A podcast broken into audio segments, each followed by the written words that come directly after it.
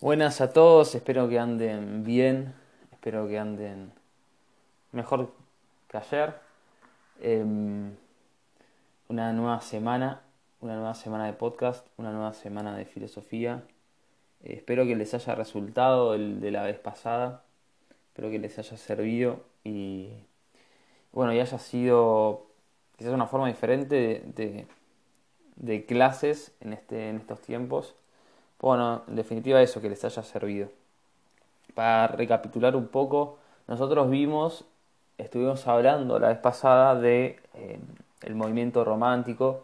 En realidad, para ser precisos, estuvimos hablando del movimiento eh, Sturm und Drang, ¿sí? esto de, la tempestad y el ímpetu, que era un movimiento previo al romanticismo, decíamos, ¿no? Es un movimiento eh, que lo antecede, pero así como lo antecede, lo, no solo temporalmente hablando, sino también en términos de, en términos de, de, de, idea.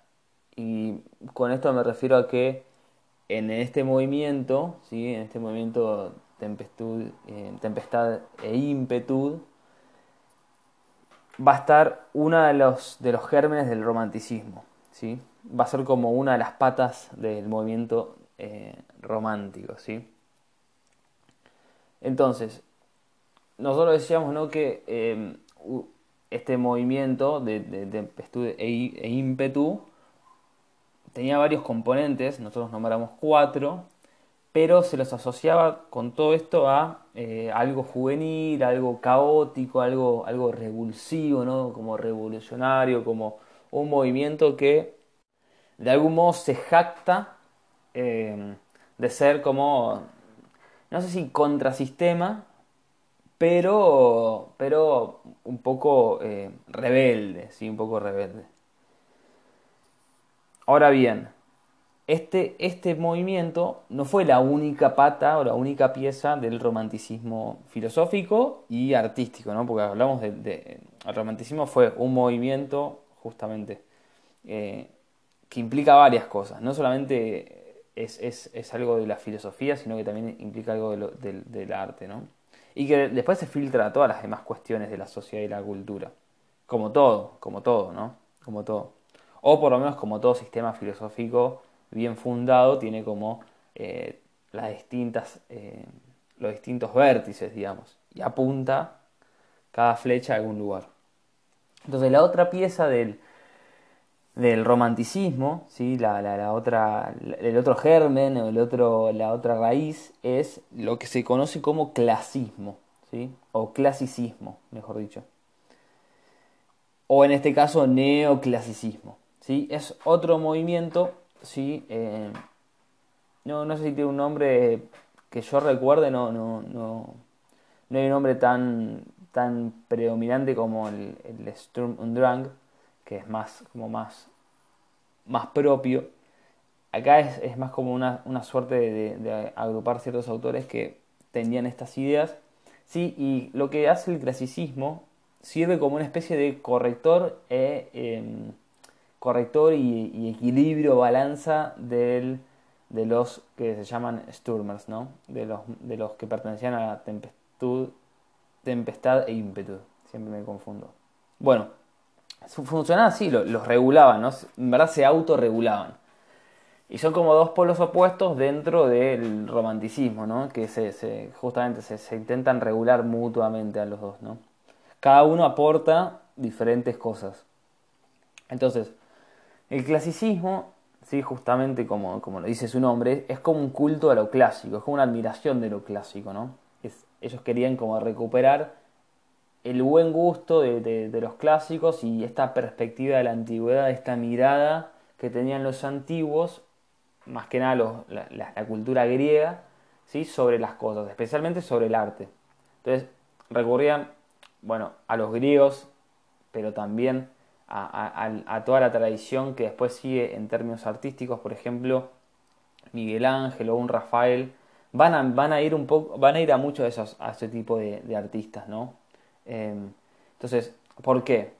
porque ellos querían ver, o ellos veían, mejor dicho, en estos, en estos em, artistas y en, estos, en estas personas, que tenían una regla perfecta del arte. Y su forma de hacer arte era muy perfecta, ¿no? Sí, era muy perfecta. Perfecta en el sentido que era muy, muy equilibrado, como muy delineado, como muy cuidado todo. ¿sí? Entonces, eso los, los dejaba asombrados. Decían, ¿cómo puede ser que sea, sea tan bueno esto?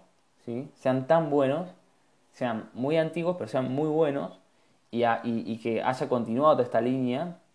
Dice, era como que tenían un asombro, ¿no? Porque va desde los, los griegos hasta el Renacimiento.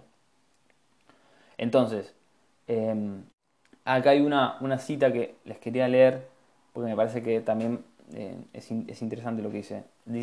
Los leo. Los conocedores y los imitadores de las obras griegas hallan en estas obras maestras no solo el aspecto más bello de la naturaleza, sino también algo más que la naturaleza, determinadas bellezas ideales de ella que están compuestas por figuras, figuras creadas solo en el intelecto.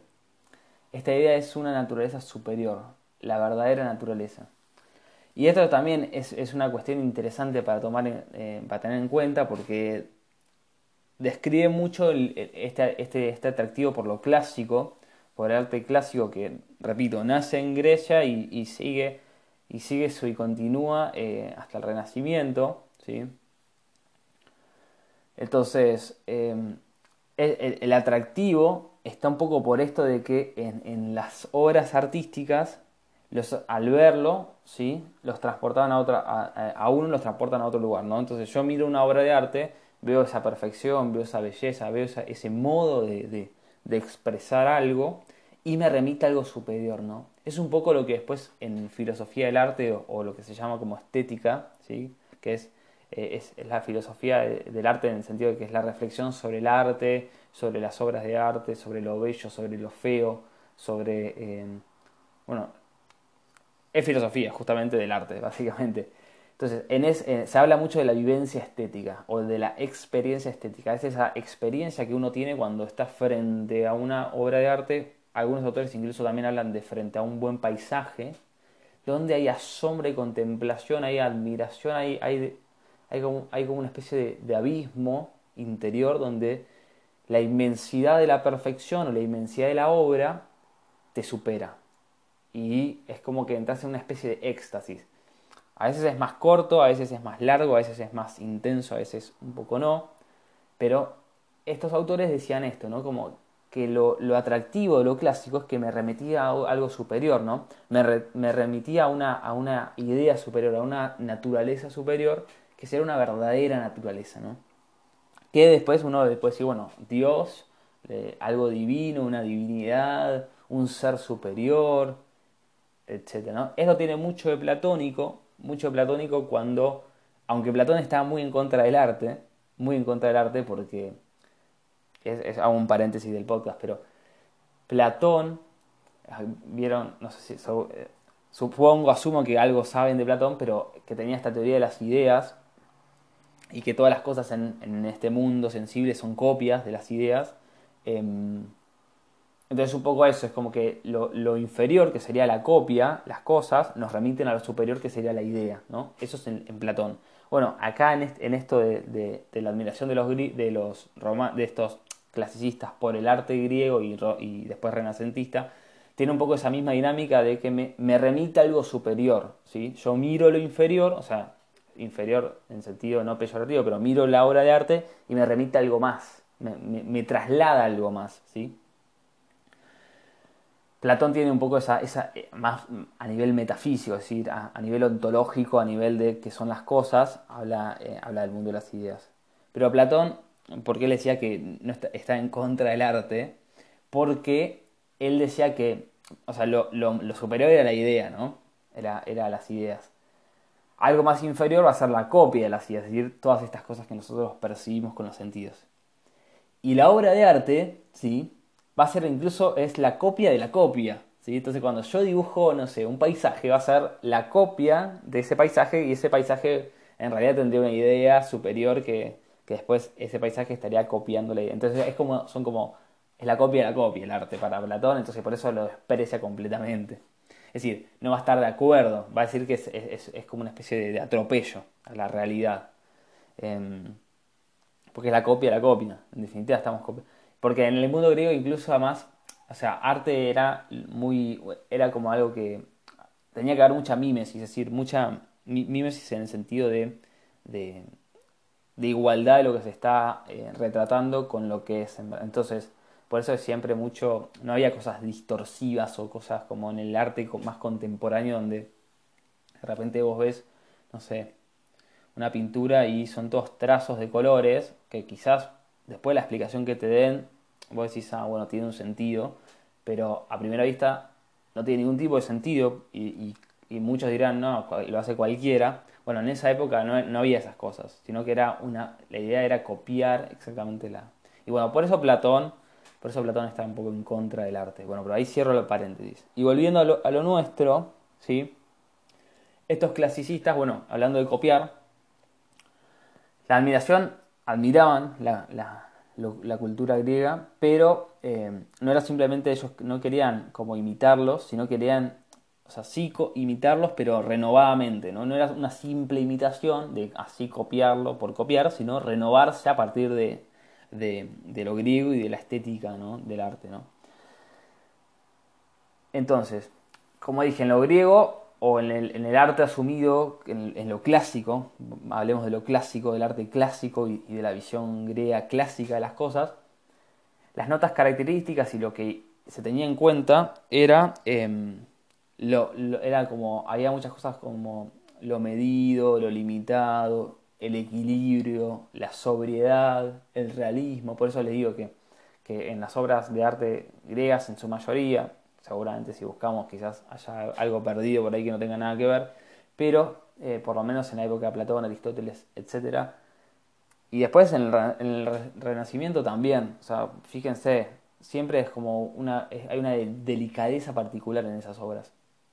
Entonces, tenían esta, esta medida, esta delicadeza, esta tranquilidad, e, esta, esto templado, no, sé cómo explicarlo. Miren una obra, fíjense y compárenla después con algo más actual que sea como más como em, caótico, ¿no? Es como que... Y esto está mucho en, en, Nietzsche cuando se habla eh, de lo dionisíaco y em, lo apolíneo.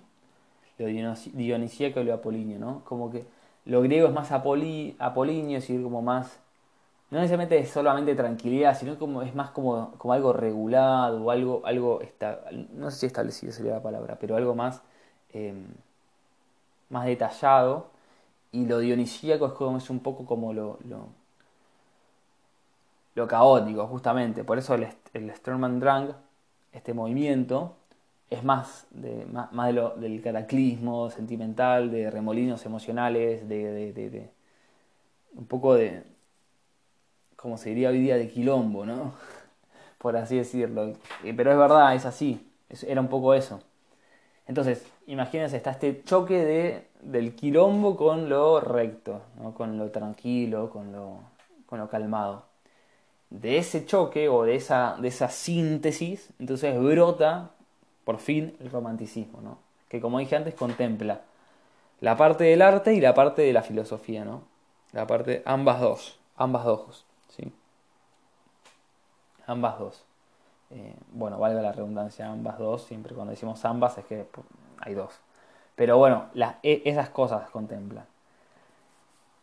La vez que viene, ah, es, la vez que viene feriado, es 9 de julio. Bueno, otra vez, o sea, la vez que venga, que no sea feriado, ahí volveremos em, con algún, alguna cuestión más. Lo que les pido para, para como cerrar la actividad de hoy es que me comenten, ¿sí? yo les pongo un documento, les, armo ahí un documento, que me comenten algo que no hayan entendido, algo que estén de acuerdo o no, y alguna visión personal sobre este tema, alguna cuestión, em, algo por el estilo, ¿sí? Entonces, la vez que viene, o sea, el 9 no, no hay clases, pero la otra vez vamos a de lleno meternos específicamente en el romanticismo, pero bueno, era necesario ver un poco estas dos patas previas, ¿sí? para ver de dónde sale el romanticismo, ¿no? Son, bueno, y entonces es una mezcla de, de tempestad e ímpetu y, y, lo, y, un poco la estética griega y renacentista de lo limitado, el equilibrio. Es un poco una, una conjunción de cosas. Eso es todo.